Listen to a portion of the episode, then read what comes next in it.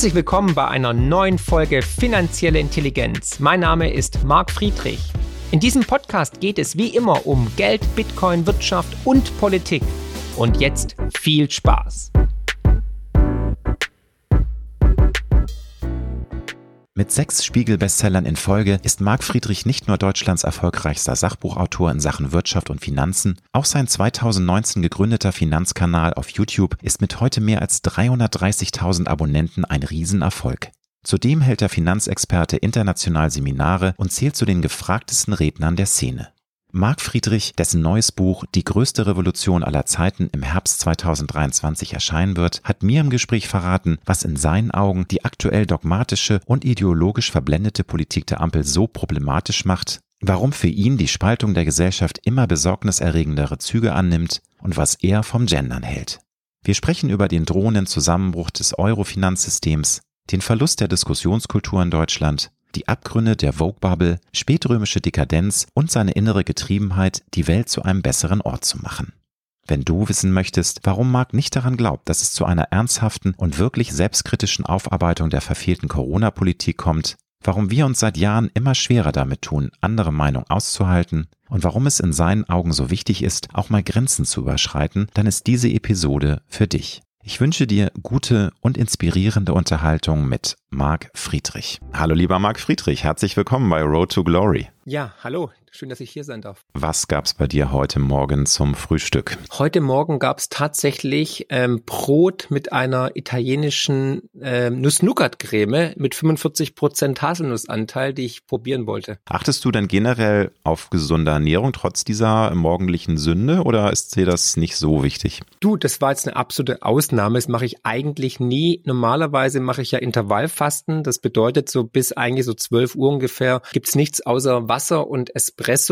Und heute habe ich um 11 Uhr, dann kam dieses Paket an, weil ich diese besondere Nuss-Nougat-Creme bestellt hatte, weil mir die empfohlen wurde. Dann konnte ich nicht widerstehen, dann musste ich sündigen. Aber ansonsten bin ich sehr ernährungsbewusst. Ich bin seit jetzt absolut 30 Jahren schon, ja, 30 Jahren Vegetarier. War auch sogar schon mal vegan, als es noch nicht Vogue war oder im Trend lag, nämlich 1996, als noch alles vegane Scheiße geschmeckt hat auf gut Deutsch. Ne? Da gab es nämlich nichts mit Beyond Meat und so weiter. Und ansonsten versuche ich immer frisch zu essen, auch nachhaltig, Demeter, Bio, Landqualität und viel Obst und Gemüse. Das heißt, ja, Ernährung ist für mich wichtig, weil you are what you eat. Da sagst du was. Was wir unserem Körper zuführen, ist nicht unerheblich und bin ja auch so ein kleiner Sportfan und ich habe festgestellt, ich kann fünfmal die Woche trainieren, wenn ich nicht die Ernährung dementsprechend auch äh, anpasse, dann ist der Erfolg nicht so, wie ich mir das vorstelle. Wobei natürlich Genuss muss auch mal sein, ne? so ein schönes Glas Wein oder mal irgendwas, das finde ich, braucht man schon. Wobei ich das sehr bewundernswert finde, dass du sagst, seit äh, wie vielen Jahren bist du jetzt Vegetarier? Schon? Seit 30 Jahren. Also seitdem ich praktisch geboren bin.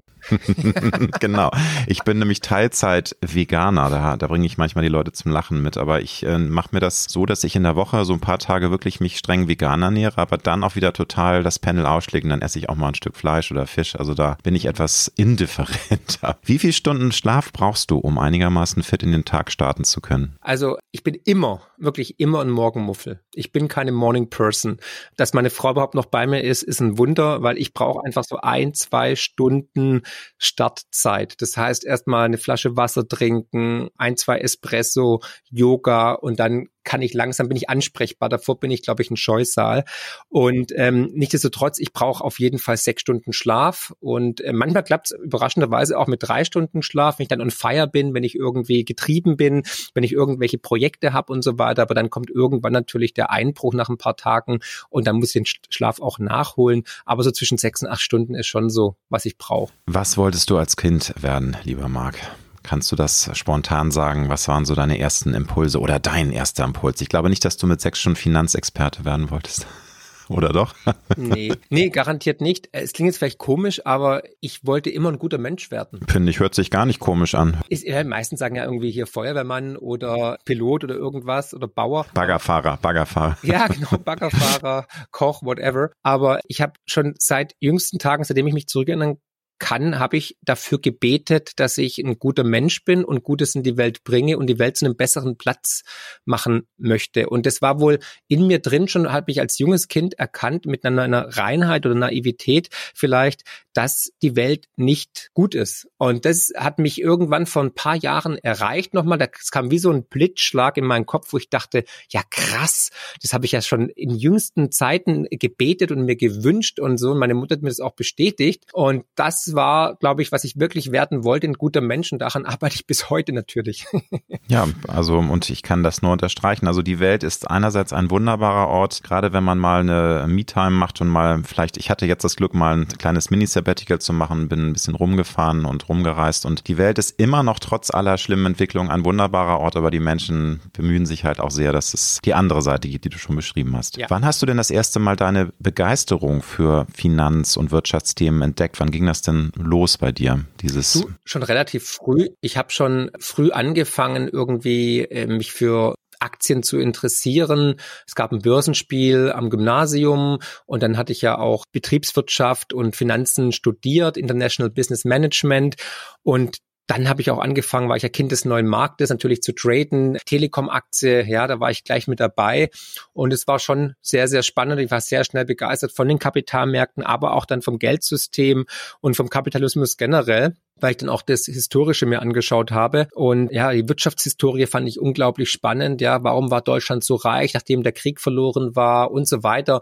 Und da habe ich mich in jungen Jahren schon mit diesen Themen auseinandergesetzt, viel gelesen, viel Selbstresearch gemacht.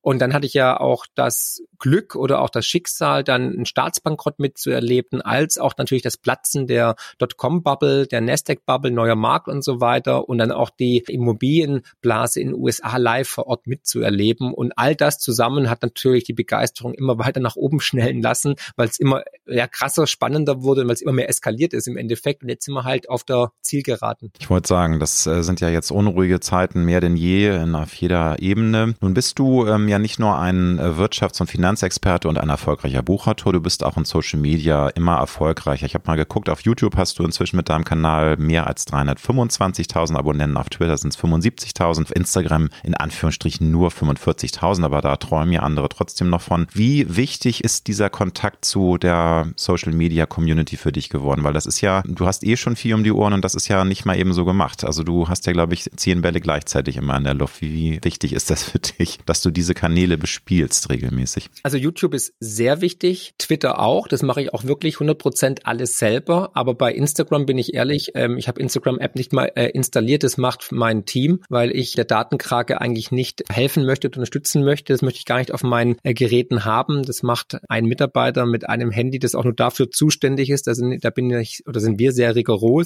Und natürlich ist es mir wichtig, mit meinen Fans oder auch Kritikern oder Hatern in Kontakt zu stehen. Ne? Und man hat auch so den Puls der Zeit ein bisschen. Und gerade Twitter ist gigantisch. Da bin ich eigentlich traurig, dass ich jetzt Twitter oder auch Social Media oder YouTube nicht schon früher für mich entdeckt habe, weil ich bin ja relativ spät in dieses Game reingekommen. Also ich hatte ja schon 2012, 2014 die Möglichkeiten gehabt, hat es auch schon mal anüberlegt, aber irgendwie dachte ich, ach nee, ist nur ein Trend, es wird wieder vorübergehen. Und erst sehr spät, ich glaube Ende 2019 habe ich angefangen mit YouTube und Twitter sogar später, 2020. Aber ja, hätte ich jetzt früher angefangen, dann wären wir schon viel weiter. Interessant, dass du aber sagst, dass du das bei Twitter dann trotzdem spannend findest, weil ich muss dir sagen, ich habe da zwar auch einen Account und kann es auch manchmal nicht lassen, mich da ein bisschen umzuschauen, aber bei mir triggert das so viel Aggression Diskussion. Also ich finde das Wahnsinn, weil das ist ja wie äh, eine Schlammschlacht. Also da sind ja wirklich alle guten Manieren über Bord geworfen und was da die Leute sich an den Kopf knallen und was da an den, sagen wir mal, Blasen aufeinander losgeht, das ist schon krass. Aber findest du das dann doch mit einer Distanz amüsant oder, also mich macht das eher in Anführungsstrichen krank. Also ich versuche das zu reduzieren, weil mir das einfach viel zu krass ist, was da abgeht. Ja, lieber Alexander, es ist so, das hat mich eine Zeit lang auch wirklich getriggert und graue Haare gekostet, weil ich die Abgründe der Menschheit gesehen habe und auch den Hass und das ist mir so fern alles und auch dieser Dogmatismus, dieser Extremismus, diese Diffamierung, wirklich, das ist eine moderne Kampfarena eigentlich, mhm. wo die Gladiatoren auch Brot und Spiele, ne? ja. Mhm. Also Brot und Spiele mhm. und auch in diesem, mit dieser Anonymität wird natürlich auch dann, äh, fühlt man sich irgendwie geschützt und geht natürlich auch dann ohne, ohne irgendwie Schienbeinschoner aufeinander los und ohne irgendwelche Schutzhemden. Und das ist schon, also krass, wirklich krass. Aber es ist auch mega amüsant, weil natürlich so viel Information fließend, es ist so viel Inkompetenz, auch gerade das Woke. Es ist ein riesen Schauspiel und es zeigt einfach, es ist eine Bubble natürlich, ne? aber es zeigt halt auch, dass dann diese Bubble, vor allem diese Woke-Bubble natürlich in der Minderheit ist und trotzdem ist es schön, dass es halt sowas gibt, weil man sich wirklich an den Kopf fasst und sagt, okay, wie dumm können Menschen sein? Also ich hatte Bio-LK, nur mal als Beispiel, ich hatte Bio-LK und ich habe im Bio-LK im Abi gelernt, es gibt nur zwei Geschlechter und das würde ich bis heute sagen, ansonsten bin ich wohl Fake News aufgesessen. Ne? Da müsste ich mit meinem ehemaligen Bio-Lehrer, dem Herrn Danner, mal reden, was er mir da erzählt hat, aber ich bin offen für alles, ja, ich bin immer open-minded, bin kein Dogmatiker. Wenn mir jemand Beweise schickt, dass es ein drittes, viertes oder insgesamt 47 verschiedene Geschlechter gibt, bin ich absolut offen und freue mich auch, weil ich bin absolut tolerant, ja, ich bin absolut liberal. Ich lasse auch jeden, wie er will. Ja, ich habe in Köln gelebt, ich habe alles gesehen und erlebt, auch in meiner Jugend äh, sehr viel erlebt und durchgemacht und auch nichts irgendwie anbrennen lassen, weil ich immer neugierig war. Ne? Und dahingehend, aber Fakt ist, und dieses, dieses ganze Woke und diese ganze unterschiedlichen Blasen, egal ob jetzt bei Euro oder bei Corona, Impfung, Politik, Fußball oder halt dann jetzt auch jetzt Klimawandel und so weiter oder Gendern, da prallen halt Welten aufeinander und in der Zwischenzeit lese ich es nur noch und kommentiere es gar nicht mehr, weil ich weiß, es ist nichts zu gewinnen. Du kannst nicht irgendwie jemanden, der völlig vernarrt ist oder verrannt ist, ideologisch verblendet ist, eines Besseren belehren, wenn er das nicht möchte. Aber trotzdem ist es wichtig, das zu erkennen, weil es Teil dieser Gesellschaft ist und weil es auch zu diesem großen Zyklus dazugehört und zu diesem, zu dieser Zeitenwende, die ich ja auch unter anderem in meinem letzten Buch dann beschrieben habe, dass am Ende eines Zyklus, am Ende eines Imperiums die Gesetze und auch die geistigen Gehirnfürze immer äh, verrückter werden. Ja, äh, da hast du was vorweggenommen. Ich wollte mit dir natürlich auch noch über diese Vogue-Bubble und über Mach die, die äh, kleine, nicht die leise, sondern die kleine Minderheit, die aber so laut ist und auch so medial vernetzt ist, dass sie einem das Gefühl gibt, dass irgendwie 90 Prozent der Deutschen unbedingt gendern wollen, etc. pp. Aber wie gesagt, da kommen wir noch später drauf. Ähm, einer deiner größten, bislang größten Bucherfolge war 2019, das Buch Der größte Crash aller Zeiten. Und das hast du gemeinsam mit Matthias Weig geschrieben. Ich habe das Buch persönlich damals mit großem Interesse gelesen und habe mir auch viele deiner Tipps gemerkt, was man denn so als Vorsorge machen sollte, wenn tatsächlich dieser große Crash kommt und auch die Mechanismen der Finanzwelt, der ähm, Politik, gerade so was Zinspolitik und Dauerrettung des Euros betrifft, das hat mir sehr gut gefallen, hast du super erklärt. Nun ist es aber so, dass dieser große Crash bislang ausgeblieben ist. Was sagst du denn jetzt Kritikern, die sagen, ja, also der Marc Friedrich, das ist ja so ein Untergangsprophet und da erzählt ja immer viel vom Larry und am Ende wird's alles gar nicht so schlimm. Was mhm. sagst du dazu? Ja, also also die haben die Bücher natürlich nicht gelesen, weil ähm, die Frage ist ja nicht, ähm, ob dieser Crash kommt, sondern lediglich wann. Und ich habe ja in allen Büchern zuvor immer gesagt, dass unser jetziges Geld- und Finanzsystem fragil ist, anfällig ist für Krisen. Und da muss ich sagen, habe ich hundertprozentig recht behalten, weil die Rettungspakete sind eigentlich seit 2008 immer höher und größer geworden. Also die Schuldenstände sind gestiegen, die Verwerfungen wurden größer und auch die Zinsausschläge nach oben als auch nach unten wurden immer heftiger. Und parallel sehen wir gerade die höchste Inflationsrate zu unseren Lebzeiten und auch die Volatilität an den Märkten hat zugenommen. Deswegen bin ich absolut felsenfest davon überzeugt, dass ich 100 Prozent richtig lag. Und ich habe auch immer gesagt, es ist schwer zu sagen, wann dieser Crash denn kommt, weil es war auch nicht vorhersehbar, dass die Notenbanken nach 2008 alles, wirklich alles in die Waagschale werfen und Gesetze brechen. Und das haben wir erlebt. Wir haben von höchster Stelle Gesetzesbrüche am laufenden Band erlebt, um das jetzige Finanzsystem, um den Euro zu retten. Es wurden Gesetze gebrochen, die die EU zum Beispiel oder die EZB selbst äh, implementiert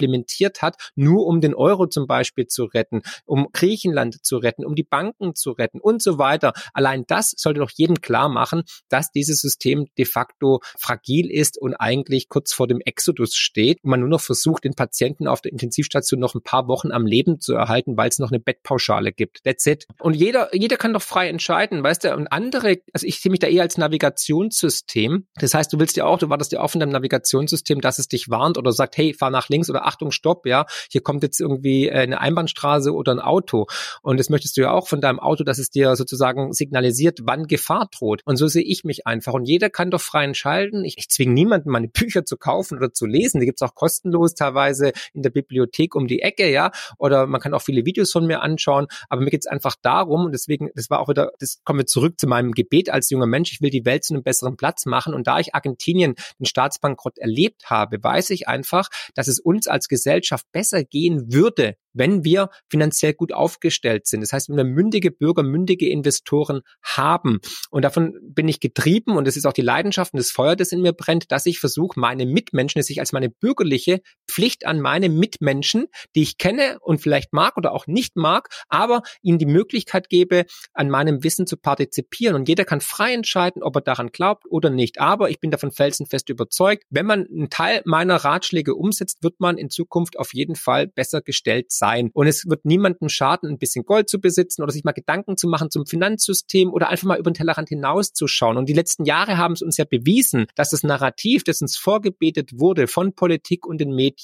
eigentlich immer eine Lüge war und dass man eigentlich immer das Gegenteil von dem machen musste, was uns vorgebetet wurde. Und da bin ich natürlich ein, ein Stachel im Fleisch, äh, da bin ich vielen auch vielleicht ein Don im Auge, aber wenn man so äh, in die Retrospektive schaut, in den Rückspiegel der Geschichte schaut, habe ich halt mit vielem Recht behalten. Und ich weiß auch, dass das Finanzsystem in sich implodieren wird. Und man wird natürlich versuchen, nochmal Leben einzuhauchen mit digitalem Geldsystem, CBDCs, einer direkten Wallet, also einer, einem Geldbeutel bei der EZB, um nochmal ein bisschen Zeit herauszuschinden. Aber ich sage es ganz klar, ich bin felsenfest davon überzeugt, dass unser jetziges Geld- und Finanzsystem am Ende ist und es ist nur eine Frage der Zeit, bis es kollabiert. Und äh, man wird natürlich versuchen, das jetzt einigermaßen glimpflich über die Bühne zu bringen und nochmal sich Zeit zu erkaufen, um das ganze Fiat-Bedrucksystem, wie ich es nenne, nochmal auf die digitale Ebene zu hieven. Und wer das glaubt, sollte aktiv werden und wer sagt, nee, der ist ein Spinner, der muss gar nichts machen. Ne? Dann können wir in zwei, drei oder fünf Jahren nochmal zurückgucken und schauen, wie es gelaufen ist. Nun hast du ja die letzten Jahre immer gerne den Finger in die Wunde gelegt und ich oute mich da. Ich bin deswegen auch ein Fan von dir. Ähm, das ist natürlich jetzt nicht professionell journalistisch, aber da stehe ich jetzt einfach mal zu, weil ich ganz ehrlich mich häufig auch in Interviews nicht so öffnen kann. Also jeder kann wissen, wie ich ticke, aber du kannst dir denken, mit vielen Prominenten kann man über solche Themen gar nicht reden, weil die sich überhaupt nicht richtig positionieren wollen. Das ist ja auch nichts Neues. Und hast du dich nicht nur zum äh, drohenden Finanzcrash geäußert, du hackst auch immer wieder heiße Eisen an, wie eben Corona, wie der Ukraine-Krieg, die Energiewende, Klimawandel, Inflation, XXL, alles Einstellungen und Meinungen, die total gegen die Mainstream-Meinung angehen. Hast du festgestellt, dass du damit sehr polarisierst und dass du dadurch auch äh, vielleicht an den etablierten, in Anführungsstrichen, Medien weniger eingeladen wirst als früher? Oder ist das so, dass du sagst, nö, das ist eigentlich okay und ich habe halt dadurch auch sehr viel Fans und dass ich polarisiere, weiß ich, aber das läuft. Oder merkst du schon, also jetzt Marc Friedrich ist bei einigen ein rotes Tuch und der ist ja viel zu krawallig,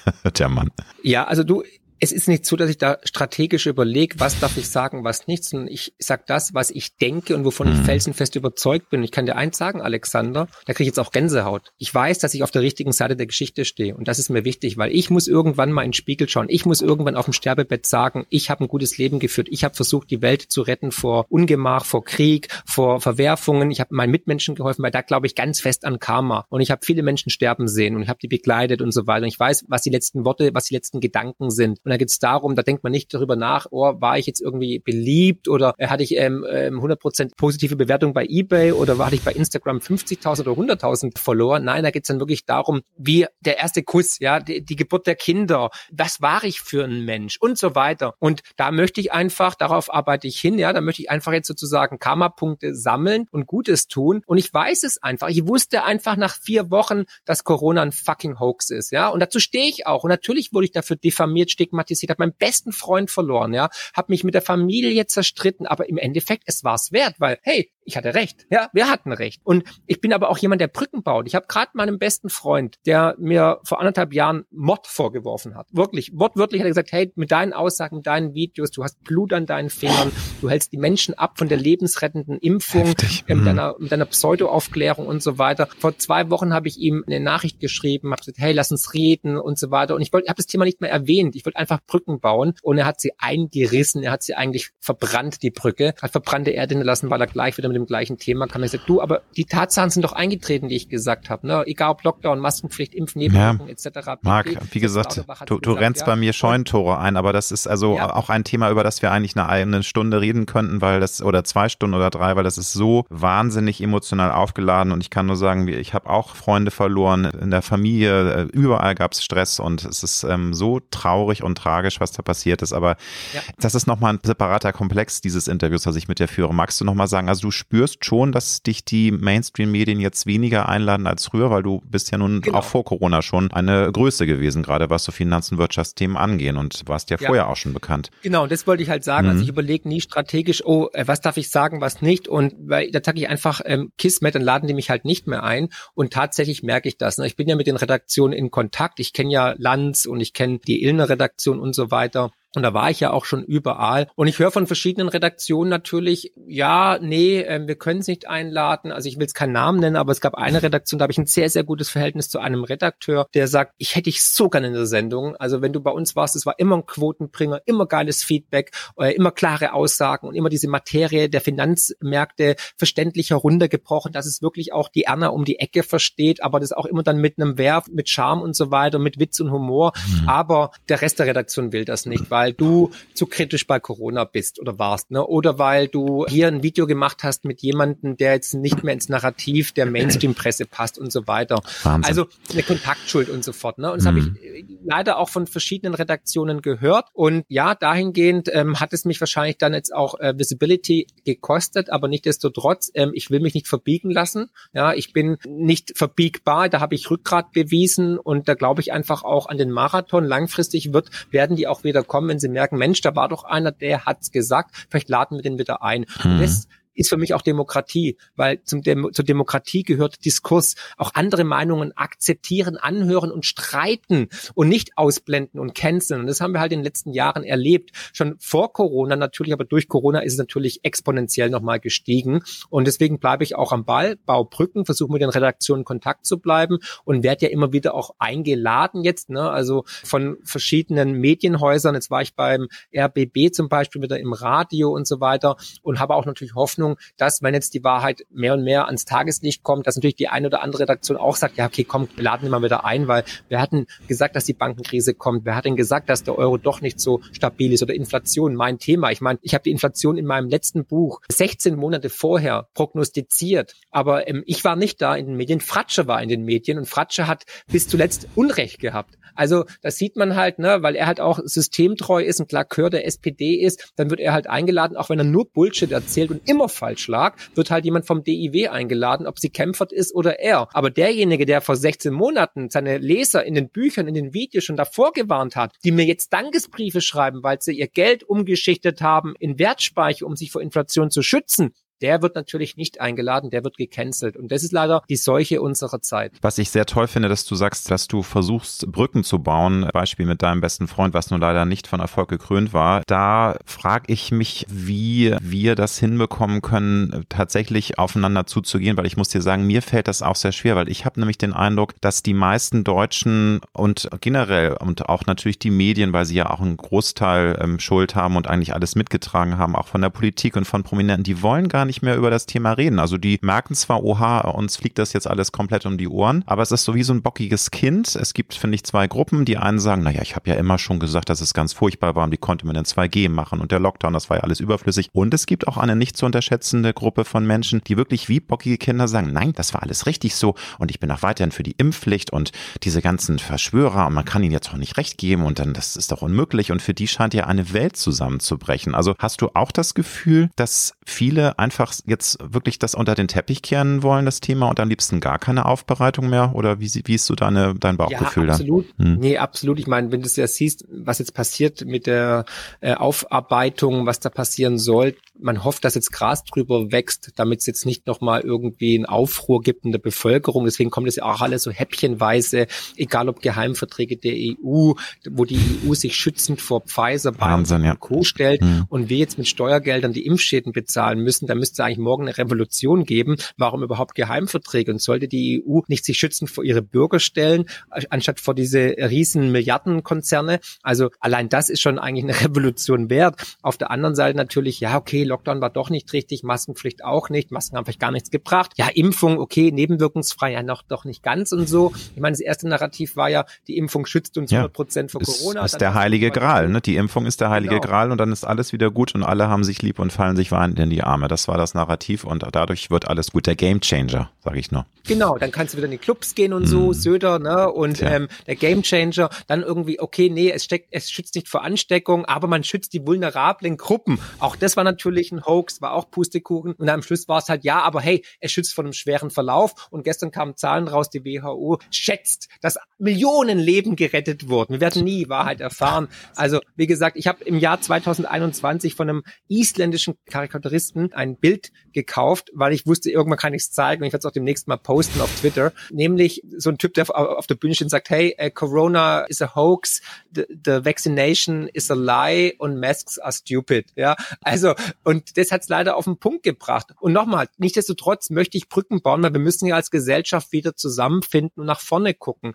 Aber ich habe teilweise wenig Hoffnung, weil viele wirklich ideologisch, dogmatisch sich verrannt haben und daran festhalten, weil sie erstmalig wahrscheinlich durch diese Massenpsychose ein überhöhtes Ziel hatten ähm, und sich wichtig und wertvoll gefunden hatten, weil sie hatten ja dieses hohe moralische Ziel, die Welt zu retten, Menschenleben zu retten. Und ne? Marc, sie konnten solidarisch, sie konnten solidarisch sein, wobei das Wort Solidarität finde ich ja per se was Schönes. Nur das wurde ja total, also man konnte es ja nicht mehr hören. Also es war, wir müssen doch solidarisch sein.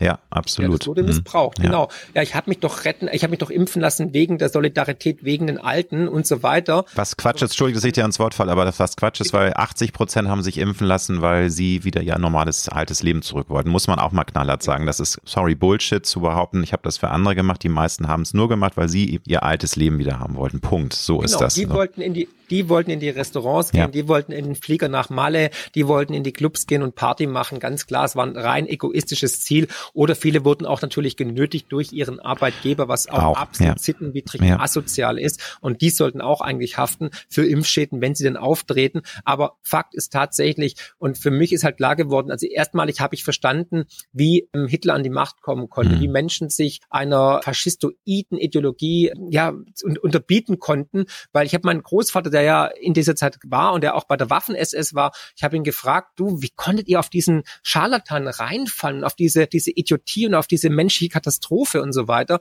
Und dann, ich habe es nie verstanden, hat es mir zwar versucht zu erklären, aber es war nicht klar. Aber es ist eine Massenpsychose und Corona hat uns das bewiesen. Deswegen Gustave Le Bon unbedingt lesen, ist ein wichtiges Buch, die Psychologie der Massen. Das, und das hatten wir durch Corona. Durch ständige Propaganda, durch ständige Angstmacherei hat man einfach die Menschen instrumentalisiert und verunsichert und in die, in die Ecke getrieben und gegeneinander aufgehetzt. Brot und Spiele. Und das ist eigentlich de facto unverzeihbar. Und in der Zwischenzeit muss ich sagen, dass diejenigen, die so dogmatisch sind, tatsächlich Faschisten sind. Und ich weiß nicht, ob man da wieder äh, auf eine Ebene kommen kann als, als Gesellschaft. Also da muss viel Aufarbeitung stattfinden, tatsächlich. Aber nichtsdestotrotz, ich möchte den Menschen auch mit Liebe entgegenkommen, weil das Einzige, was hier funktioniert, ist Liebe und Verständnis, aber halt ähm, auch Konsequenzen, Konsequenzen einfordern und Aufarbeitung. Wir müssen lautstark bleiben. Ansonsten die Protagonisten, die uns das eingebrockt haben, die versuchen das natürlich unter den Teppich zu kehren, Gras drüber wachsen zu lassen und in der Hoffnung, bald kommt eine neue Ablenkung und dann ist die Sache von gestern. Und wir sehen ja, wie sie gerade versuchen,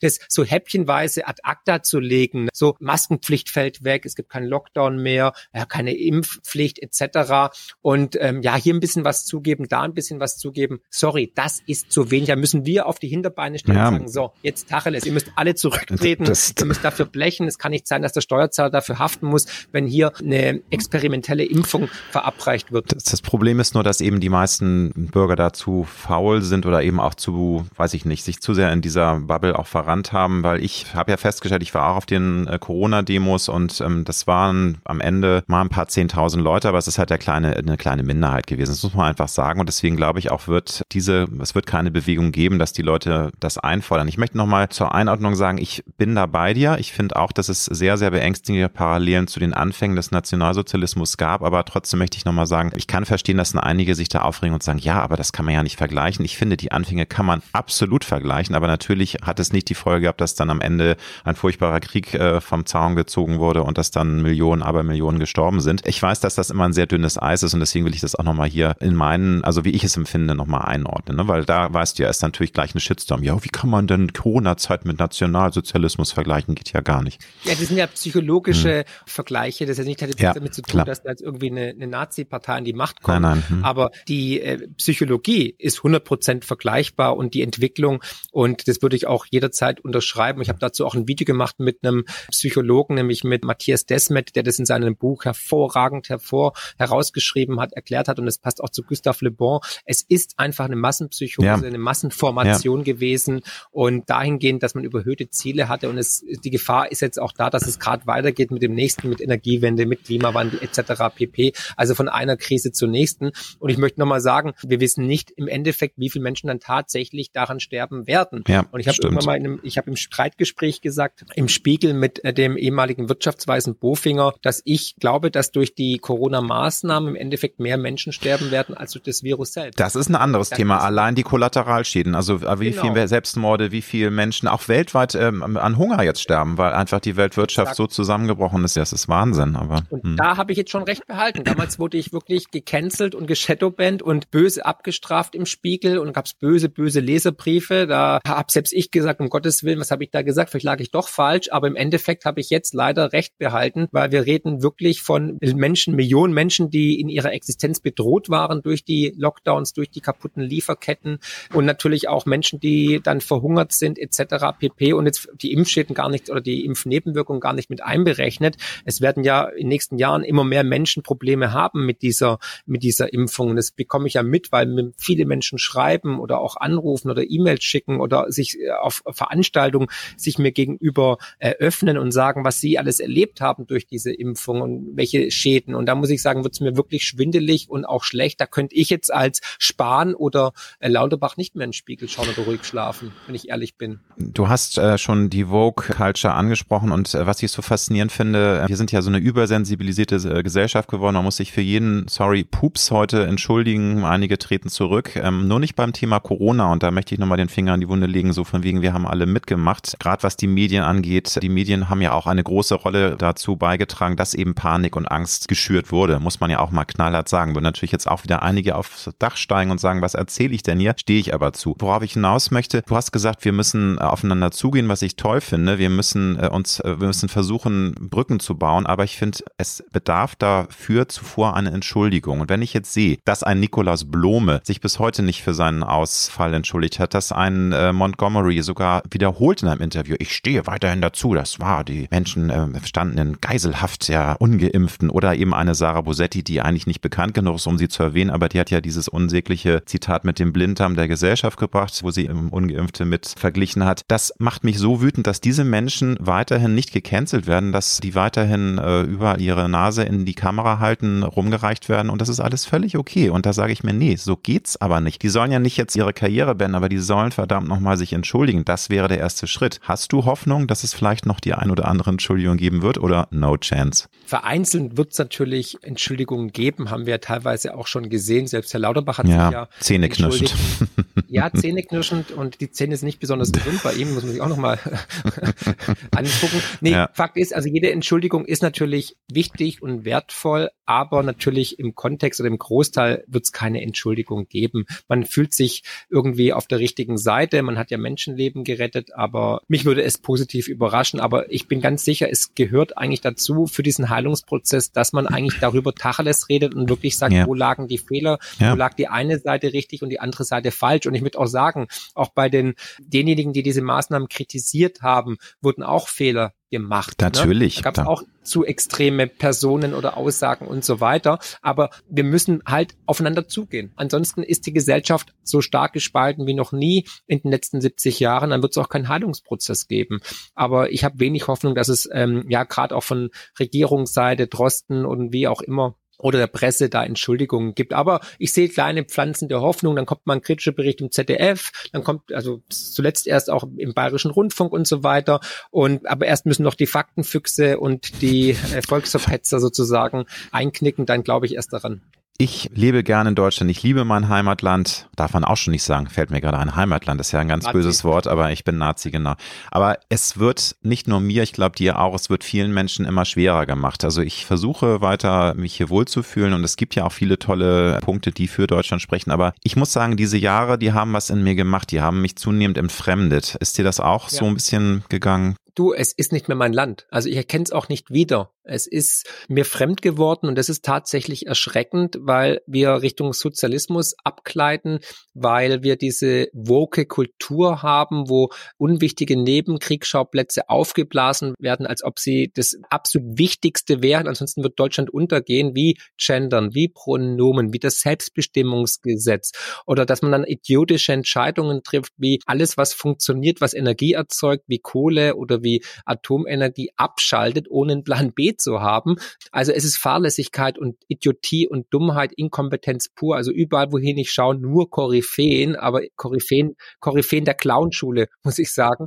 Und das ist nur noch schwer erträglich, weil es absolut Dummheit ist und weil man auch im Ausland natürlich damit konfrontiert wird. Wenn ich um die Welt reise, wenn ich Vorträge halte und so weiter, dann werde ich natürlich in London gefragt, hey, what the fuck are you doing? Ja, und ähm, das versteht keiner mehr. Freunde aus Schweden sind entsetzt, aber egal woher, aus welcher Nation, dass Freunde aus, aus den USA mich über FaceTime anrufen und sagen, was geht denn bei euch eigentlich ab? Also stimmt es wirklich, dass jetzt einmal pro Jahr euer Geschlecht ändern könnt? Und dann muss ich leider sagen, ja, das ist tatsächlich ein Gesetz. Das haben unsere Politiker besprochen und dafür wurden Steuergelder ausgegeben. Und dass wir halt einfach, ja, aber es ist eine Minderheit. Ich möchte nochmal auf die Debatte oder auf den Volksentscheid in, in Berlin verweisen, ne? Klimaneutralität bis 2030. Es ist eine Minderheit und diese Minderheit hält aber die Mehrheit der Bevölkerung in Schach oder in Geiselhaft und im Schwitzkasten und hat halt die Meinungshoheit und die Deutungshoheit. Und das liegt daran, weil halt ihre Kollaborateure, möchte ich sie schon nennen, in den Medien in den Redaktionen sitzen und es halt immer wieder einem aufs Tablett schmieren. Aber wenn ich da draußen bin, 90 Prozent der Menschen gendern nicht, wollen auch nicht gendern und hab, verwenden auch keine Pronomen. Du hast es ja schon auf den Punkt gebracht. Es ist wirklich ein Kasper-Theater. Es ist einfach unfassbar, was gerade ähm, mit der Ampelregierung ähm, alles so verbockt wird. Also ein bestes Beispiel ist ja jetzt aktuell der Atomausstieg, wo man auch sich fragt, wie können das die Grünen durchziehen? Weil allein äh, jetzt pro Jahr werden 15 Millionen Tonnen mehr CO2-Ausstoß erwartet durch die Abschaltung der Atomkraftwerke. Das ist doch eine Scharade und es wird so viel äh, schmutzige Energie woanders eingekauft. Also es ist wirklich so, Ideologie ist alles. Also man muss einfach eine Agenda durchziehen. Wie siehst du es? Also weil man ist ja, es steht da ja einfach fassungslos vor und sagt sich, äh, das kann doch nicht jetzt deren Ernst sein. Also werden wir wirklich von Bekloppten regiert. Ja. Ja, ist so, ne? Ja. Ähm, es ist einfach eine ideologisch verblendete, dogmatische Politik, der man hinterherrennt, um seine Wähler zu befriedigen, muss man schon fast sagen, weil die, die Grünen stehen halt für den Atomausstieg und deswegen wird es halt durchgezogen egal auf welche Kosten, nach uns die Sinnflut sozusagen. Aber wir sehen jetzt, wie der Absturz der Politiker und der Grünen stattfindet, ja. weil die Leute langsam erkennen, nach Fukushima hatten sie so einen Hype und dann kam natürlich noch die, die Klimaerwärmung, jetzt wird es ja umbenannt, umgelabelt in Klimawandel. Und es ist eine ähm, Klimakatastrophe, muss es jetzt bald heißen. Das habe ich auch schon. Ja, es ist jetzt eine Klimakatastrophe, ja. Hm. ja, genau. Und auch da ist gleich übrigens auch da die gleiche Strategie. Sobald man es wagt, in den Diskurs zu gehen oder auch mal andere Fakten zu nennen, wird man ja auch gleich gecancelt, geshadowbanned beziehungsweise diffamiert, stigmatisiert nach der Setzungsstrategie der Stasi. Ja. Du bist also AfD, Nazi, Reichsbürger, ein ja. schlechter, böser Mensch bist du. Genau. Und das ist für mich als überzeugter Demokrat und als Antifaschist und Antikommunist eigentlich immer ein Warnsignal, wenn dann der Diskurs des Pluralismus gecancelt wird mit einem Totschlagargument, um nicht auf die Argumente ja. einzugehen. Weil das kenne ich schon seit 2008, ne, seitdem ich gesagt habe, der Euro ist eine Scheißidee und äh, hier wirtschaftlich geht was in die Binsen. Wir sehen eine Immobilienblase in den USA. Damals wurde ich auch ausgelacht, wenige Wochen später nicht mehr, ne, weil es dann eine globale Katastrophe de facto war. Mhm. Und da sollte auch jeder Bürger, egal wie er zu den ganzen Themen steht, sehr, sehr hellhörig werden, wenn auf einmal diese Diskussion nicht mehr stattfindet. Weil für jede Wissenschaft und für jede Demokratie ist die Diskussion, der Diskurs, die Auseinandersetzung mit unterschiedlichen Argumenten und Sichtweisen essentiell. Und das haben wir in den letzten Jahren verlernt, weil jetzt gibt es nur noch eine Meinung. Entweder bist du für uns oder du bist gegen uns. Punkt aus. Mein das Reden. ist die falsche, falsche Richtung. Das ist einfach für mich 1933 all over again. Schwarz schwarz-weiß. Es gibt keine Zwischentöne und wir wissen, die Welt ist so viel diffiziler und komplizierter, bunter, bunter auch natürlich, aber eben auch komplizierter. Und, und es ist nicht so einfach immer zu sagen, gut, böse, schwarz-weiß. Ist einfach nicht. Genau. Und wir leben ja, die Diversität wird ja ganz hoch gehalten, was ich ja, ja. gut finde, ne, dass man tolerant ja. ist gegenüber jeglichem und allem und so weiter, ja. Aber nicht gegenüber denjenigen, die kritisch sind gegenüber Corona, gegenüber der Impfung, gegenüber idiotischen Energiemaßnahmen oder der dümmsten Energiepolitik der Welt. Das geht nicht. Atomkraftwerke in der Ukraine, völlig völlig okay. Die sind doch schon gebaut, Marc. Stell dich mal nicht so an. Die sind ja, doch schon genau. gebaut. Die, Ja, die in Deutschland eben nicht. Die sollten ja erst gebaut Ja, ja, werden. Ich habe es falsch verstanden. Tut mir leid, Alexander. Sorry. Nein, aber da bin ich wirklich ganz bei dir und ich kann es auch nicht nachvollziehen, dass da nicht viel mehr Gegenwind von den anderen Koalitionspartnern kommt. Aber ich glaube, da sind wir wieder bei diesen Mechanismen. Man ist halt dann doch auch machtgeil, man möchte an den Trögen bleiben und traut sich nicht jetzt zu sagen, also wir hauen da jetzt zwischen, weil dann droht ja die Koalition kaputt zu gehen und dann gibt es Neuwahlen. Was dann passiert, ist uns ja allen klar. Also wie siehst du das? Also eigentlich müsste ja die FDP sich viel gerader machen, auch die SPD. Das ist ja Wahnsinn, weil nochmal, die Grünen sind ja nun mal eine immer noch eine kleine Partei, die ähm, klar hatten jetzt eine gewisse Prozentzahl, aber wenn du dir das mal hochrechnest, wenn man die Gesamtbevölkerung anschaut und wie viele Leute nicht zur Wahl gehen, ist es ja eigentlich ein Witz, was diese Minderheit jetzt veranstaltet und alle schauen irgendwie zu und trauen sich nicht was zu sagen. Das ist doch unfassbar. Fasziniert vom eigenen Untergang. Ja. Ja, also Fakt ist, die Volksabstimmung in Berlin hat es ja gezeigt, man hat es in der Hauptstadt der Woken, der Grünen, der Linken, hat man es nicht geschafft, mit immensem Aufwand, mit unglaublich viel Geld, diesen Volksentscheid durchzudrücken. Und es zeigt einfach, das ist nicht die Mehrheit. Es wird immer eine Minderheit bleiben und es wird auch nie mehr werden. Hm. Und die Parteien, da muss ich jetzt vielleicht auch, vielleicht überraschend auch für deine Zuhörer, muss ich einfach sagen, die Parteien sind in der Zwischenzeit zu Karrierebuden verkommen. Es geht nicht um dich, es geht nicht um den Zuhörer, es geht nicht um die Bürger, es geht lediglich um Macht, Karriere und Geld. Punkt aus. Und ich kenne wirklich einige, weil ich war in der Politikberatung tätig. Ich kenne zwei Leute, die jetzt noch immer im Bundestag sitzen und so weiter. Einer meiner besten Freunde sitzt für die CDU im Bundestag und ich weiß einfach, was dieser Machtapparat auslöst. Es gibt einen Fraktionszwang und so weiter. Also dahingehend darf man nicht hoffen, dass die Politik die Lösung ist. In der Zwischenzeit muss ich sogar sagen, die Politik ist nicht die Lösung, die Politik ist in der Zwischenzeit das Problem, was ja immer wieder bewiesen wird Ja. durch die Aktionen, durch die Gesetze, die verabschiedet werden, egal ob Fit for 55, also Zwangssanierungsgesetz, Selbstbestimmungsgesetz, äh, Wärmepumpen, Gas, Ölheizungsverbot etc. Es ist Politik nicht mehr für die Menschen, es ist gegen die Menschen gerichtet. Und das wird sich aber auch auflösen. Da kann ich auch alle gleich beruhigen, weil irgendwann wird es halt knallen. Es ist immer so im Rückspiegel der Geschichte gewesen. Dann gibt's halt Revolution, Inflation, Währungskollaps, Hyperinflation oder Krieg. Und da können wir uns halt drüber entscheiden. Darüber schreibe ich ja die Bücher und die Geschichte ist nun mal ein guter Ratgeber und die Geschichte wiederholt sich, aber sie reimt sich. Und dann muss man halt nur in die Vergangenheit schauen, dann kann man genau gucken, wie das enden wird, diese spätrömische Dekadenz. Und dann kann man sich entspannt zurücklehnen, Popcorn schnappen und schauen, wie die Matrix zusammenbricht. Tja. Dass es knallt, sieht man ja in Frankreich. Das wird ja auch nur so ganz kleinlaut ein bisschen mal berichtet, aber da ist ja heftig, was man da für Bilder sieht, was da gerade abgeht. Wobei, da muss ich sagen, mit der Rente, da bin ich jetzt nicht unbedingt das Team, aber ich glaube, es geht generell um die Unzufriedenheit und da hat sich auch was jetzt einen Weg gebahnt. Also ich glaube, das war nur der Aufhänger mit dieser Reformgeschichte, dass die Rente nach hinten geschoben wird. Das ist natürlich für die Franzosen auch eine heilige Kuh. Aber was ich nochmal ergänzen wollte, du hast gesagt, Wahnsinn, dass eben die Vogue-Welt, also mit Diversity wird ja ganz, ganz groß geschrieben und darf heute ja nichts mehr sagen. Aber ich habe immer noch im Kopf, es gab in der Corona-Hochzeit eine Titelgeschichte von einer Hamburger Lokalzeitung, der Hamburger Morgenpost. Der erste Hamburger Wirt macht 2G. Und weißt du, was dieser Wirt für ein T-Shirt hatte? Kein Mensch ist illegal. Und da dachte ich, das ist doch Realsatire, oder? Also es ist Wahnsinn. Nur noch mal eingeschoben, wie die Menschen ticken.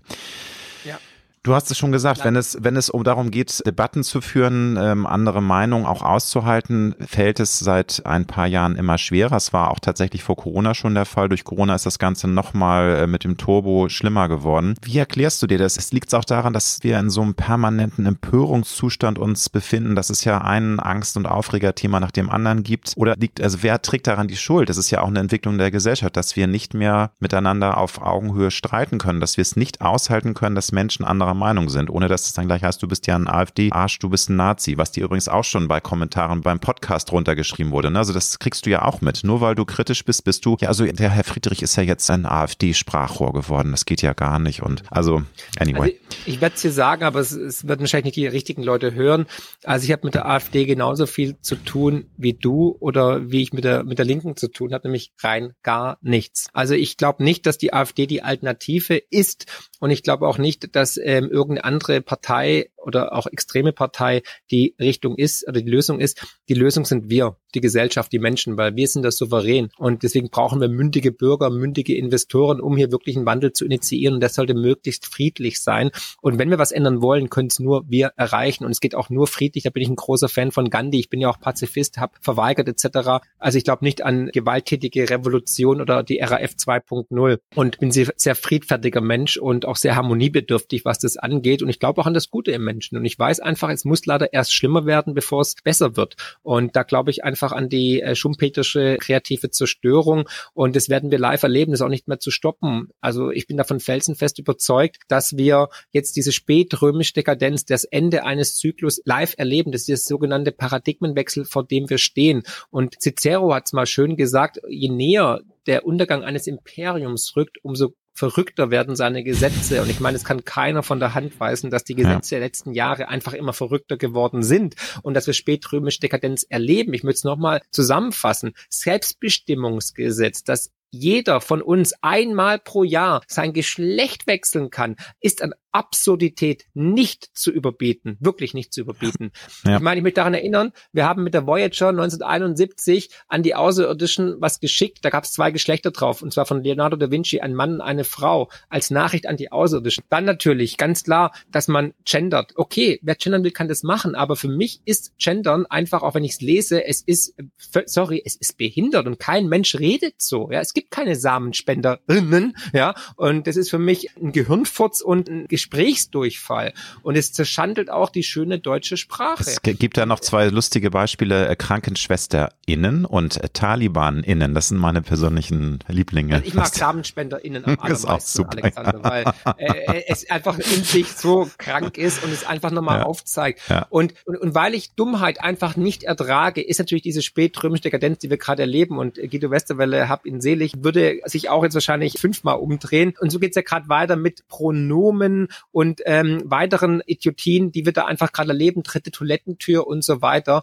Und natürlich jetzt auch hier mit der Energiepolitik, die jetzt den Höhepunkt erreicht hat. Aber ich kann ganz klar sagen, es wird sich lösen. Aber wird, hat sich ja, gelöst ich hoffe das auch sehr, mein Lieber, die Hoffnung stirbt zuletzt. Aber nochmal zurück zu meiner Ursprungsfrage. Warum tun wir uns denn so schwer oder warum tun sich immer mehr Menschen so schwer, andere Meinungen auszuhalten? Also vielleicht, oder vielleicht ist es ja so, dass es tatsächlich nur diese eine Bubble ist und die sind halt so laut und die keifen dann so laut rum, dass man denkt, ganz Twitter ist außer Rand und Band. Wie siehst du das? Können wir eigentlich noch miteinander diskutieren und streiten? Wobei ich da einführen Nein. muss, man hat es ja gesehen bei Corona leider, selbst in meinem Freundeskreis, Familie, man hat ja gesehen, gesehen, dass es nicht ging in diesem Fall. Es war nee, so es aufgeladen, dass alles eskaliert ist. Ja. Und Genau, es geht nicht mehr, weil es aufgeladen ist, emotional aufgeladen ist durch die Presse, durch die Medien, durch die Politik und weil natürlich auch andere Meinung sofort diffamiert wurde. Das heißt, hm. ich habe viele Menschen kennengelernt, auch also Menschen, die wir alle kennen, die gesagt haben, Herr Mensch Mark oder Herr Friedrich, ich denke genauso wie Sie, aber wenn ich das sage, dann bin ich meinen Job los, ja. dann werde ich nicht mehr auftreten, dann kann ich nicht mehr in der Bundesliga spielen, etc. pp.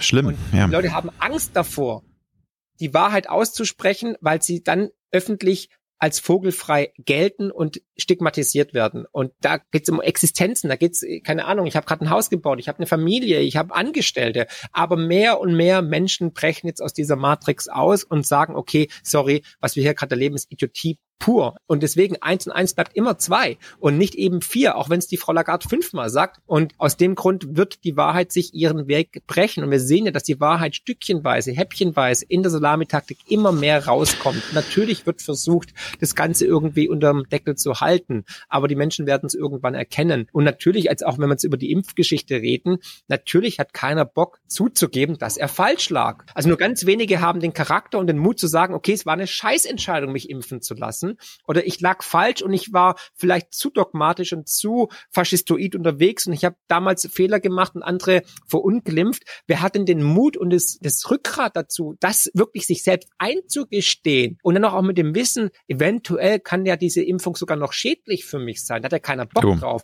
Da hat der Mensch einen ganz natürlichen Verdrängungsmechanismus in sich und sagt, okay, die negative Erfahrung, das Negative verdränge ich lieber. Ansonsten, wie gesagt, würden die Menschen es, ja schon längst nicht mehr existieren. Du, es bebricht, ist so, klar. Und es äh, bricht dann ja auch wirklich ein Weltbild zusammen. Es bröckelt ja zunehmend. Da fällt mir jetzt gerade ein, auch dieser Shitstorm nicht nur gegen alles dicht machen, was ich persönlich gefeiert habe, auch wenn einige Clips vielleicht ein bisschen an der Grenze des Geschmacks vorbeigeschrammt sind. Aber da hat man ja auch gesehen, wie die Mechanismen sind. Da waren ja auch große Namen dabei. Dann sind einige sofort zurückgerudert. Was mich aber auch wütend gemacht hat, war dieser Shitstorm gegen den Hashtag Wir haben mitgemacht, wo einfach in Anführungsstrichen die Täter, wobei nicht Anführungsstrich, alles sind Täter, wo die Täter auf ihre Taten hingewiesen worden sind, die ganzen Zitate, dann hieß es, das ist ja eine moderne eine Hexenjagd, das ist ja Pranger und was soll das? Und jetzt treten die nach, die Nazis und das ist ja unerhört das hat mich so wütend gemacht, dass man überhaupt nicht kapiert, dass man mit den eigenen Untaten konfrontiert wird. Und da kann man dann nur eigentlich dann klein mit Hut sein. Aber nein, es wurde dann noch nachgetreten und es wurde dann einfach der Spieß umgedreht. Aber egal, du kennst ja inzwischen jetzt auch meine Einstellung zu dem Thema. Was würdest du denn sagen, wie können wir das als Gesellschaft verhindern, dass so ein Wahnsinn wie bei Corona, wobei jetzt auch natürlich in anderen Bereichen Wahnsinn passiert, wie wir es auch schon in diesem Gespräch festgestellt haben, aber man kann es ja eigentlich nur verhindern, indem man es wirklich knallhart aufarbeitet. Wenn man jetzt alles so, ach, man muss, ist doch jetzt alles gut, jetzt haben wir uns alle wieder lieb, dann kann das bei der nächsten Virusgeschichte wieder von vorne losgehen. Wer weiß, was da noch alles kommt, was da in der Pipeline ist. Ja, tatsächlich Aufarbeitung. Hm. Ich meine, wir haben ja das nach dem Zweiten Weltkrieg auch aufgearbeitet. Es gab die Nürnberger Prozesse, es gab den Geschichtsunterricht und so weiter, dass wir einfach wussten, nie wieder Krieg, nie wieder Faschismus. Und es gab dann die deutsch-französische Freundschaft, es gab die UN, die Menschenrechte und so weiter, die Charta etc. Ganz viel wurde da dann auf einmal implementiert. Und so müsste das eigentlich auch mit dieser Corona-Zeit geschehen, dass man das aufarbeitet und sagt, okay, nie wieder ja. sowas. Ja, also es kann nicht sein, dass die Gesellschaft gespalten wird, dass Kinder eingesperrt werden ohne wissenschaftliche Evidenz. Und da muss man sich fragen, wie konnte es so weit kommen? Wie konnte diese Massenformation, Massenpsychose ausgelöst genau. werden? Genau. Und dass Millionen Menschen, das kann man auch nicht oft genug betonen, dass Millionen Menschen ausgegrenzt wurden und das vom Großteil der Bürger mitgetragen wurde. Natürlich befeuert durch die Medien, durch Prominente, durch den Narrativ in der Gesellschaft, aber das hat mich so traurig gemacht und deswegen bin ich auch auf die Straße gegangen und nicht nur, weil ich die Maßnahmen völlig bescheuert fand und in sich widersprüchlich und auch hier, Marc, muss ich jetzt nochmal sagen, ich habe nie Corona geleugnet. Ich habe selbst Corona gehabt, weil das war ja auch mal so ein netter Kniff, dass alle Leute, die sich kritisch geäußert haben, das sind ja Corona-Leugner. Nein, nee. Niemand leugnet hier dieses Virus, nur dass es eben völlig außer Rand und Band ist, was die Gefährlichkeit und es wurde ja äh, genau. das Narrativ aufgebaut, wir werden alle sterben letztendlich und jetzt auch die jungen, das, junge Familienväter liegen auf der Intensivstation, kämpfen um ihr Leben. O-Ton von Herrn die von, von die ja übrigens auch, du weißt, also die Geschichte dahinter, aber egal, es ist alles Wahnsinn. Lieber Marc, ich könnte mit dir über dieses Thema noch ewig reden, aber ich möchte natürlich auch noch ein bisschen zum Abschluss einen harten Cut machen und ein bisschen mal über dich dich nochmal ausfragen, dass wir noch ein bisschen was über dich als Menschen erfahren. Ich finde das so spannend spannend mit dir, aber ich muss da jetzt Schluss machen, weil sonst könnten wir uns da, glaube ich, noch lange die Köpfe heiß reden. Und ja, viele sagen natürlich auch, ja, da haben sich ja zwei gesucht und gefunden. Es ist natürlich immer blöd, wenn man sich einig ist, aber in diesem Fall kann ich nur sagen, ich bin halt absolut dein Team und alles, was du in den letzten Jahren gesagt hast, das kann ich nur unterschreiben, weil ich bin halt da ein schwarzes Schaf, muss ich einfach sagen. Und liebe Hörer da draußen, ähm, sorry, aber that's me und äh, ich stehe dazu. Das ist mir einfach wichtig. Und da möchte ich nochmal zu einfügen, das kann ich in einigen Gesprächen nicht so rüberbringen, weil ich habe natürlich auch mit Prominenten zu tun, die auch ganz vorne weg waren bei dieser Corona-Geschichte. Und wenn ich die da ganz sanft mit konfrontiere, dann kommen da immer so Wischiwaschi-Geschichten oder man will da gar nicht drüber reden. Deswegen finde ich es jetzt ein Fest, dass ich heute auch mal so ganz frei Schnauze ja, mit dir reden kann. Das freut mich sehr, Alexander, und auch jederzeit gerne wieder. Aber Fakt ist, mit denjenigen, die ja eine konträre Meinung haben, kann man ja leider gar nicht reden teilweise, weil auch ich versuche natürlich hier Kontakte zu knüpfen und die Menschen darauf anzusprechen. Und entweder sie kommen erst gar nicht zu mir in den Kanal oder sind nicht bereit für ein Gespräch oder man wird halt gar nicht Wahnsinn. mehr sozusagen ja. eingeladen oder auf das Podium zugelassen.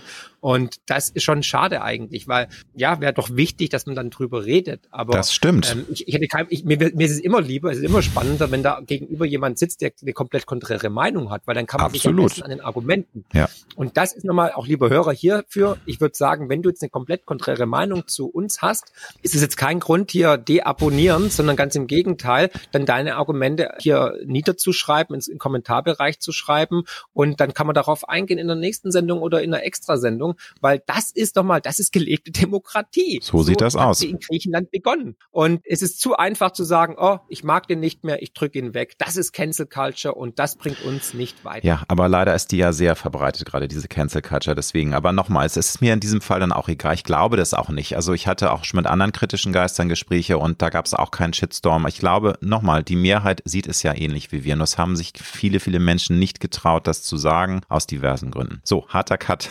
Was ja. ist dein bislang größter beruflicher Erfolg? Weil ich muss natürlich auch noch ein bisschen über Jobkarriere reden, weil der ähm, heißt ja Road to Glory, dieser Podcast. Und wir haben jetzt hier über ganz spannende spannende politische Themen gesprochen, aber nicht über den eigentlichen Kern. Was ist dein größter Erfolg, der dir bis heute am, ja, am meisten im Herzen geblieben ist, den du im Herzen trägst, wo du sagst, das war einfach ganz toll und beruflich. Beruflich, ja. Mhm.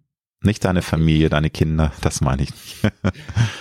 Ja, natürlich klar. Meine, meine Bücher, mein erster Bestseller Dann, dass ich natürlich Deutschlands ersten sachwertfundierten Fonds initiiert habe und auch umgesetzt habe und auch geholfen habe, groß zu werden. Mein YouTube-Kanal. Also da, ich bin über viele Sachen sehr, sehr glücklich und stolz. Äh, meine Selbstständigkeit, meine finanzielle Freiheit bin ich sehr glücklich, dankbar darüber ähm, und demütig auch, weil ja, weil ich einfach weiß, dass ich da auf jeden Fall privilegiert bin und einfach, dass ich meiner Berufung nachgekommen bin. Das ist eigentlich der größte, größte Erfolg, dass ich meine Berufung erkannt habe und die auch mit Leidenschaft umsetzen konnte, dass meine Berufung Beruf wurde. Und das kann ich auch jedem nur ans Herz legen.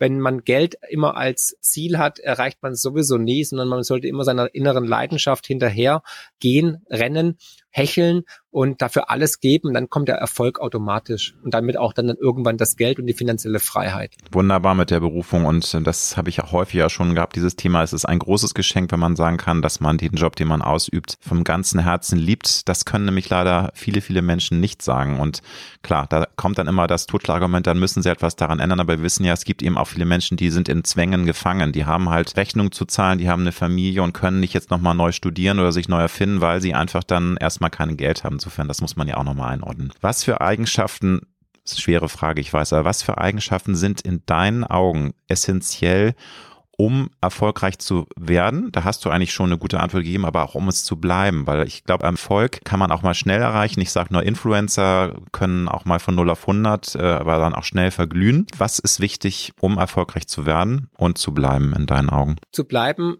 Demut, dass man wirklich dankbar und demütig ist für das, was man hat und Neugierde, dass man immer auch versucht, sich selbst zu reflektieren, offen zu sein für Neues und versucht, sich zu verbessern. Also Kritikfähigkeit ist auch extrem wichtig. Nicht zu denken, hey, jetzt habe ich es geschafft, ich bin der, der King und so weiter, ja, ich kann alle in die Tasche stecken, Pustekuchen, weil irgendwo in der Welt ist jemand, der ist noch hungriger, noch gieriger, noch neugieriger und der überholt dich dann, wenn sobald du irgendwie saturiert bist und dich bequem zurücklehnst, ist, ist vorbei. Dann ist ja. der Untergang vorprogrammiert. Und natürlich go woke, go broke.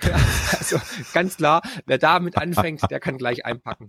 Aber so mit erfolgreich werden würdest du es einfach unterstreichen, was du vorhin schon gesagt hast. Ne? So dieses, ähm, man muss seine Berufung finden. Also nur irgendwie was machen, weil man denkt, da kann man viel Geld verdienen, ist der falsche Weg. Einfach. Ja, also mhm. kann ich nur bestätigen, auch mhm. aus der mhm. Beratung, diejenigen, die vom Geld getrieben sind, die schnell, schnell die Kohle machen wollen, ähm, die scheitern alle und verlieren mehr Geld im Endeffekt, als dass sie jemals verdienen. Aus dem Grund tatsächlich sich die Zeit nehmen zu überlegen, was mache ich wirklich gerne, wo sind meine Talente, was sind meine Stärken und dann überlegen, wo kann ich die einsetzen. Und das ist echt kein Hexenwerk, aber wir, wir werden ja durch unser System dermaßen eingekastelt und in Schubladen gesteckt, dass wir gar keine Möglichkeiten haben mehr, uns zu verwirklichen. Aber ich kann dir eins sagen, aus der Honorarberatung in den letzten zwei Jahren, auch durch diese Corona-Krise, hatten die Menschen tatsächlich Zeit, sich zu reflektieren. Und ich habe viele Gespräche geführt mit vielen Kunden, die auf einmal ihr Leben komplett umgekrempelt haben. Also wirklich teilweise sich vom Partner getrennt, ihren Job geschmissen haben, was ganz anderes gemacht haben, aber seitdem viel glücklicher sind und sogar noch erfolgreicher sind wie vorher in irgendeiner Konzernkarriere oder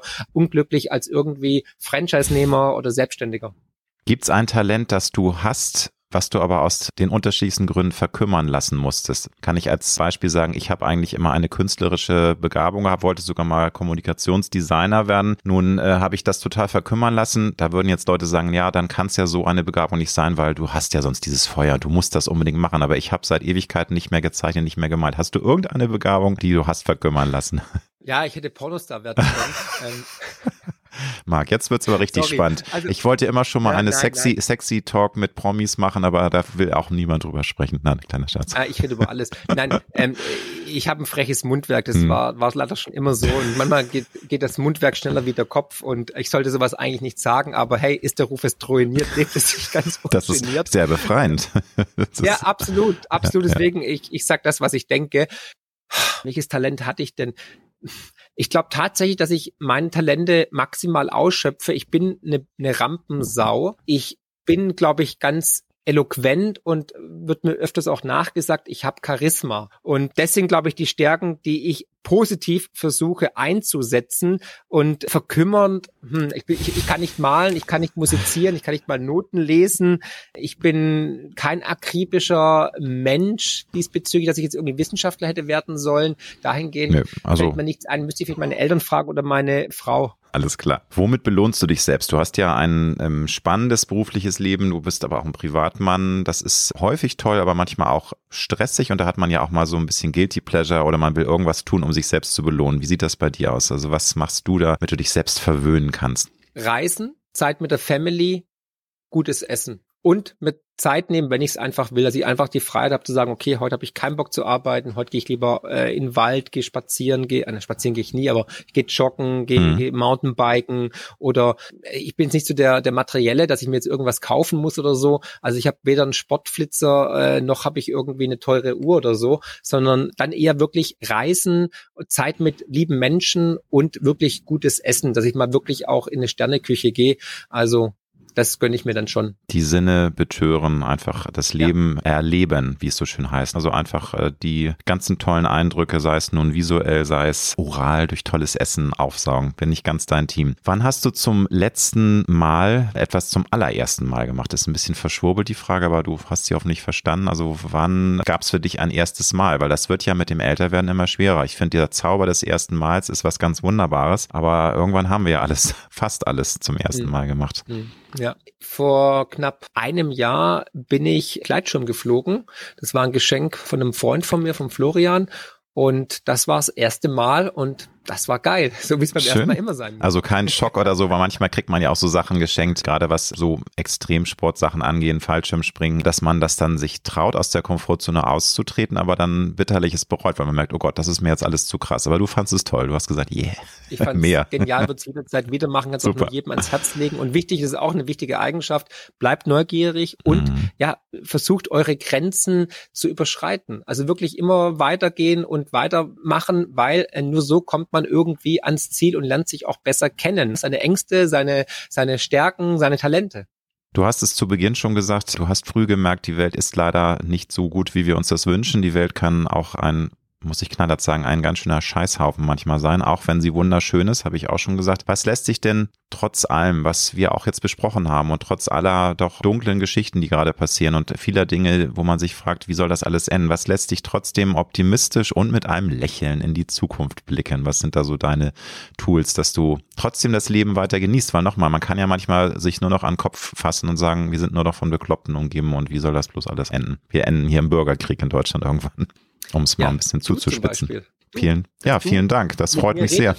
Ja, ist so, ist so. Mhm. Das macht mir große Hoffnung. Ich habe dich vorher nicht gekannt, aber ich sehe, da gibt's noch jemand anderen, der sich die gleichen Gedanken macht, der doch logisch denkt und seinen Verstand äh, auf dem rechten Fleck hat oder auf dem linken Fleck, darf man auch nicht mehr sagen, und der noch alle Tassen im Schrank hat, ne? Und der auch die Absurdität einfach erkennt und Rückgrat genug hat, das anzusprechen, den Mut hat auch mal vielleicht jemanden, der umstritten ist, einzuladen. Aber dann natürlich auch andere Menschen, die genauso sind, die auf mich zukommen, wildfremde Menschen, die dann mich im, im Zug oder auf der Straße begrüßen, umarmen und sagen, danke, danke, danke. Oder natürlich meine Kinder, wenn ich denen äh, in die Augen schaue, wo ich weiß, hey, ihr seid die Zukunft und die Schönheit der Natur und der Welt. Und glaubt mir eins, egal was alle Extremisten sagen, die Welt wird es noch in 5000 Jahren geben und auch auf die Menschheit bin ich ultra bullisch, weil wenn man sich überlegt, wo die Menschheit vor 100 Jahren stand oder vor 150 Jahren stand und wo wir jetzt stehen, muss ich einfach sagen, eine gigantische Erfolgsgeschichte. In der Zwischenzeit sind wir auf dem Mond. Das hier ist ein Telefon, ne? Ja, da, Wahnsinn. da sind mehr hm. Chips drin, da ist mehr Power drin als die Rakete, die auf den Mond geflogen ist. Und deswegen bin ich ultra bullisch, was die Menschheit angeht. Aber natürlich auf dem Weg dahin gibt's halt immer wieder mal irgendwelche Unfälle, Dellen und Probleme. Aber wir werden die lösen. Genauso wie wir, die Welt wird nicht untergehen. Wir werden nicht irgendwie alle durch die Klimakatastrophe verenden. Nein, auch da werden wir Lösungen finden in Zukunft.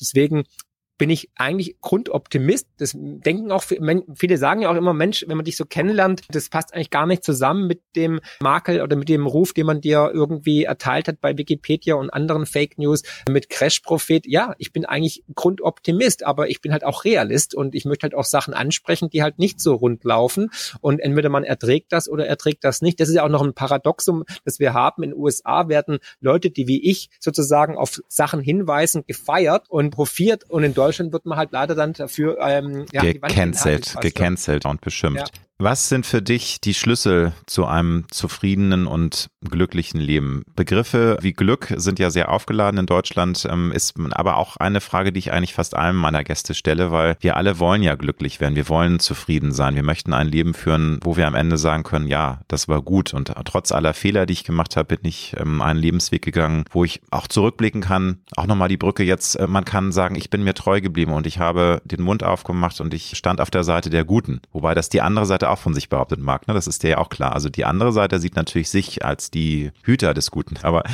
was ist für dich, wenn du jetzt auf deine letzten nicht die letzten, sondern die, das Leben, was du zurückgelegt hast, wenn du darauf zurückblickst, was sind für dich die Schlüssel? Also das Fundament ist natürlich Gesundheit, weil ohne Gesundheit ist alles nichts.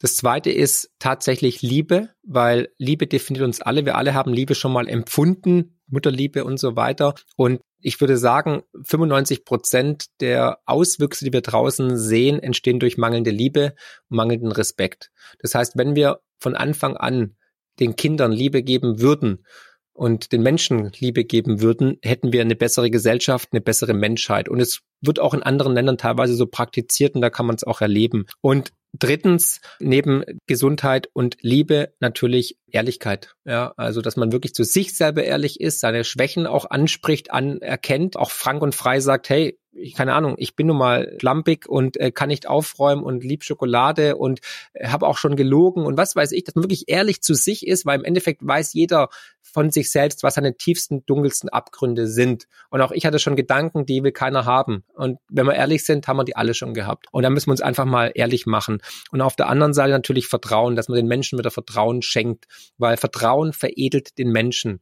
Und ewige Bevormundung hemmt unsere Entwicklung und unsere Reifung. Und da müssen wir, da sind wir jetzt an dieser Zeitenwende, wir werden in eine goldene Ära kommen, aber das wird noch viel Kraft kosten. Aber diese Krise, die wir gerade erleben, ist eigentlich sozusagen ein Katapult, ein Trampolin, um auf diese neue Ebene zu kommen und werden unglaubliche Verwerfungen erleben in den nächsten Monaten, Jahren, die aber dann im Endeffekt in eine bessere Zeit führen. Das hoffe ich wirklich sehr. Mit welchem Lebensmotto oder Lebenskredo bist du bislang immer gut gefahren? Auch da muss ich jedes Mal zu ergänzen, natürlich gibt es nicht nur ein Motto. Das Leben ist viel zu komplex, um einen Satz zu nennen, aber manchmal hat man ja so einen Impuls. Das sage ich auch häufig. Äh, Panterei ist so mein Spruch, den ich gerne ne-, nehme, ne? von wegen nichts bleibt im Leben gleich. Alles fließt, alles verändert sich. Das finde ich ein sehr, sehr schöner Spruch, der auch das Leben für mich ganz gut zusammenfasst. Hast du ein Lebensmotto oder ein Lebenskredo? Ja, natürlich, klar. Zwei. Einmal Carpe Diem, also nütze den Tag. Und zweitens ähm, von Johann Wolfgang Goethe, sehr schönes Zitat, Gedicht. Was immer du tun kannst oder erträumst tun zu können, beginne es. Kühnheit besitzt Genie, Macht und magische Kraft, beginne es jetzt.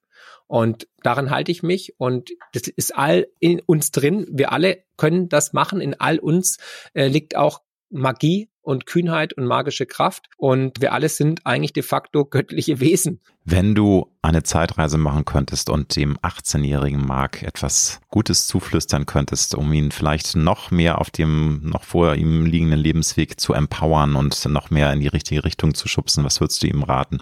Also auf monetärer Seite würde ich sagen, kauf Bitcoin. ja, das stimmt. viel, viel Bitcoin. Am besten für 3000 ja. Euro.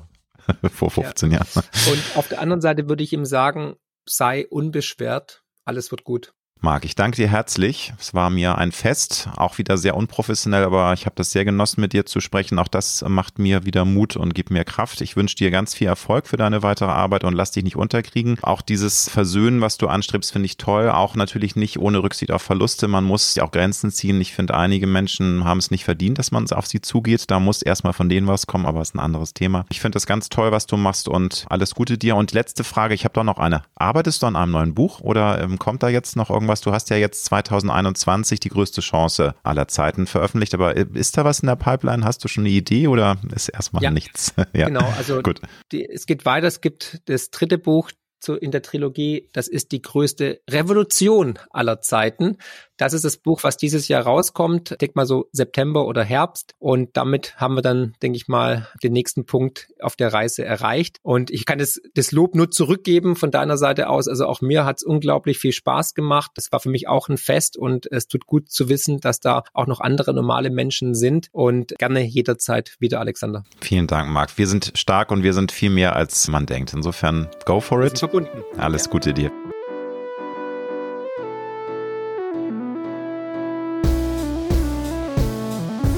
Wow, was für ein Podcast. Ich hoffe, die Folge hat euch genauso gut gefallen wie mir. Ihr findet mich bei YouTube, Twitter und Instagram unter markfriedrich7. Für Lob, Kritik oder Themenvorschläge schreibt mir gerne eine E-Mail an podcast.mark-friedrich.de. Empfehlt den Podcast natürlich gerne weiter. Über eine positive Rezension bei Apple, Spotify und Co. freue ich mich natürlich mega. Weitere Informationen zu mir findet ihr unter mark-friedrich.de und zur Honorarberatung unter friedrich-partner.de. Ich freue mich jetzt schon aufs nächste Mal. Herzlichst, euer Marc.